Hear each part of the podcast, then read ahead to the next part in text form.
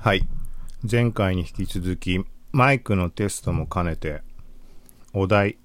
私の理想と現実、みたいなの話そうかなと。一応このマイク、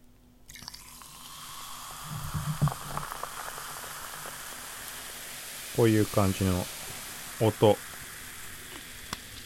の感じも楽しんでもらえたらと。楽しんでもらえたらとというかまた今これもハイボールだけど一回前のはエナドリ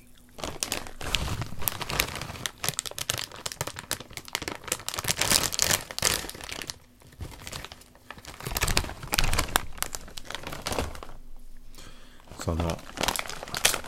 私の理想と現実って特にそんなに浮かぶことはないから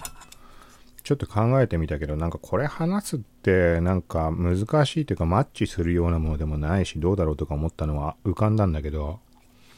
なんかこう伝えづらいというか理想と現実っていうのに話ともちょっと違う気もするし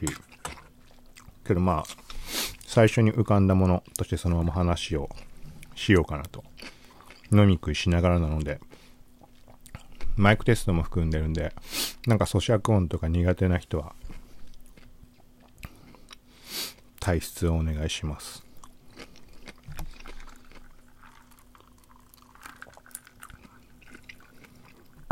そう、なんか思ったのだと、まあ、なんだろうな、あの、自分の好きなものについて、こう、それこそ、ポッドキャストでもいいし、ブログを書くとかでもいいし、形はどういう形でもいいんだけど、こう発信をしたいってって思うことってすごい多いんだけど、まあ、みんなそうだと思うし、どっちかって言ったらね、普通はね、自分の好きなものについての方が話しやすいとか、だと思うんだけど、ちょっとね、なんか何事においてもそういうところに関しての、なんだろうな、思い入れというか、そういう気持ちがあまりにも強すぎて、話せないんだよね、もう。あのまあそういう人もいると思うんだけど、中には分かってくれる人いると思うんだけど、あのね、なんかもう気持ちの整理がつかなくなってしまうっていう感じ。例えば、例えばまあ映画とかアニメとか漫画とか、まあ特にアニメ漫画がそういう感じなんだけど、映画に関してはま触れようと思えば触れられるんだけど、そう、だからね、そうなんだよ。そう、それが理想。あの、そういうのをバンバン話したりしたいんだけど、現実的にはできないっていう、そういう意味合いでお題に一応、まあ、沿ってるのかな、みたいな。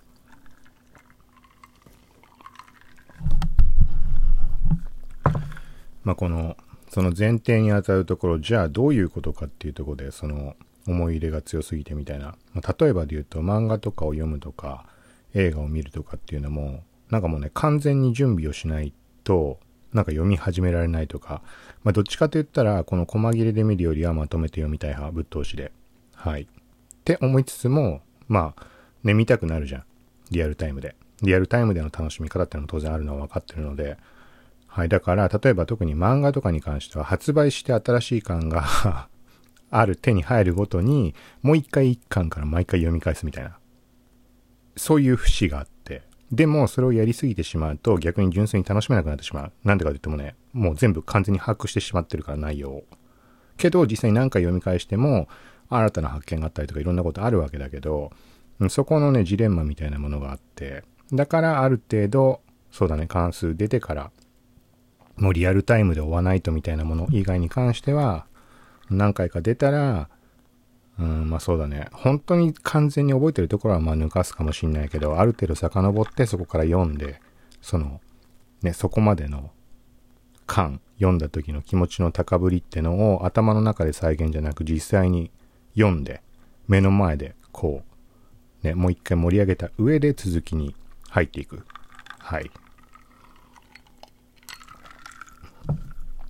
とか映画とかで言ったら例えばまあなんか息を止めるシーンとかだったりすると思うけど、水中潜って脱出するとかはまあ息は絶対止めるし、ホラー映画とかは、もうそうだね、もう完全な真っ暗闇にして、まあ人と見ることもまあそれはあるけど、というよりも完全にやっぱり一人で見たい。うん。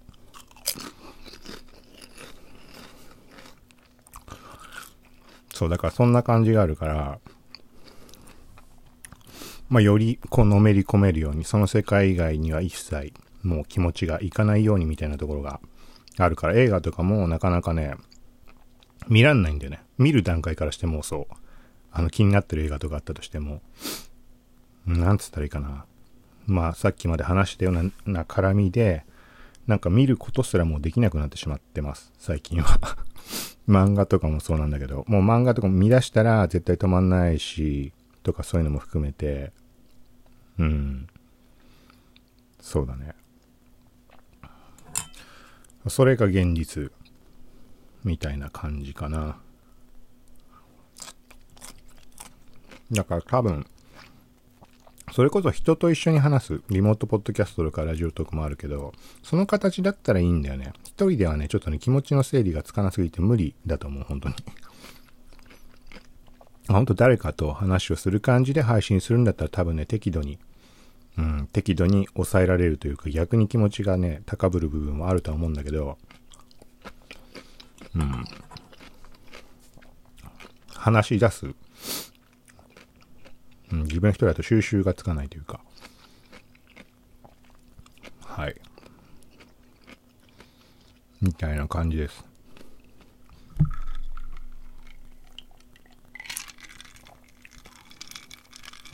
なんか話飛んじゃうけど、前回の配信では、このマイク使って、まあ、同じような形だったんだけど、その時は、あの、ステレオ、ステレオじゃないな。マイクを左右に広げて、この全体の音を拾えるモードでやってました。だから例えば、今どう聞こえるかわかんないけど、ここ今マイクの片側に寄せて今これ鳴らしてます。で、これがこう、今移動してってんのは多分今の録音モードでもわかると思うんだけど、わかるかな？真逆に移動したの。イヤホンじゃないとわかんないと思うけど、これがよりはっきり伝わるモードで前回は録音しました。はい。で、今回は単一指向性っていう一方向の音のみを拾うのに特化した形にしているので、とは言っても今やったみたいなので、左右の音の動きとかはわかると思うんだけど、多分ね、今俺は聞けてないかわかんないけど、そう、そういうことやって、今回だから連続でなんかあんまりラジオトーク配信することってなかなかないんだけど、連続にしました。しましたというか、まなんかこの飲み食いしようかなって思ったから、前回の配信でも触れたんだけど、なんかもうラジオトークは雑談と割り切ってるから、うん。こういうタイミングになんとなく話しつつがちょうどいいんじゃないかなと思って構えることなくでもね、困ったことに、そのラジオトークのアナリティクス機能がついた時に、これは来たみたいな感じで配信をしたんだけど、うん、なんかね、と、数回前の配信で、なんだっけ、なんかそんな話をしたんだよな。もうちょっとやっていこうかな、みたいなラジオトークとか。ちょっとはっきり覚えてないけど、まあ何にしても、この雑談系に途中から変えたんだよね、ラジオとかの内容を。初期は、このブログとかツイッターで普段、ツイッター、ん？ツイッターとかインスタグラムの新機能とか、そういうニュースみたいなのを配信してるから、そういう内容をラジオトークでも配信してました、最初。でもまあ、リアクションとかもつかないし、他のポッドキャストの配信もやってたりするから、そこと、まあ、差を出すために、ラジオトーク雑談にして、で、それから結構数ヶ月とか半年とか経って、まあ、アナリティクス機能がついたわけだよね。で、再生率とか、ね、何時、どのぐらい聞かれたかとか、まあ、出るのみんな知ってると思うけど、そこを見たらね、なんか何時間とか聞かれてるものもあるんだけど、再生回数が少なくても、ほぼ最後まで聞かれてるな、みたいな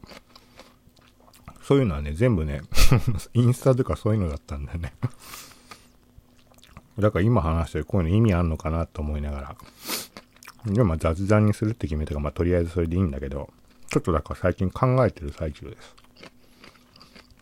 と言っても、ポッドキャスト側で配信してるまんま、同じことをラジオトークでやるっていうのは今んとこ考えてないので、まあそれもありっつったらありなんだけど、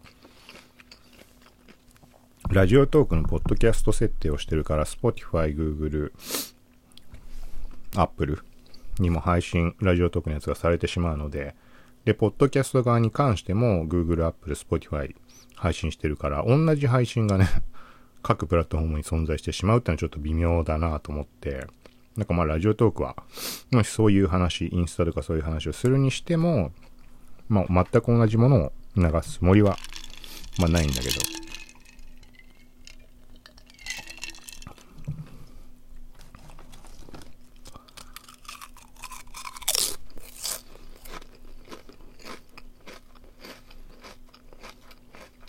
なんか前回の配信聞いたら顔30センチぐらい離してる状態で録音してても、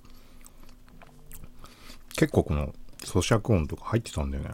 そんなに拾うんだなと思って。一応入力レベル最高にはしてたんだけど、今回入力レベル下げて逆に自分が近づく感じにして、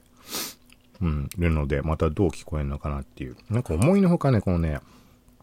あのー、あれだね。なんかくちゃくちゃ言ってる音が入っちゃうのはちょっと微妙だなって。唇のペチャペチャみたいな音もそうだけど、食ってる噛んでる音が入んのはいいけどさ。あた、そうだ。忘れた気をつけんの。前回鼻息がすごい入ったの。噛んでる時にさ、多少こう苦しくなるじゃん。この時の鼻息すごい入ってて。それ気をつけないとダメだね、このマイクだと。感度が良すぎて。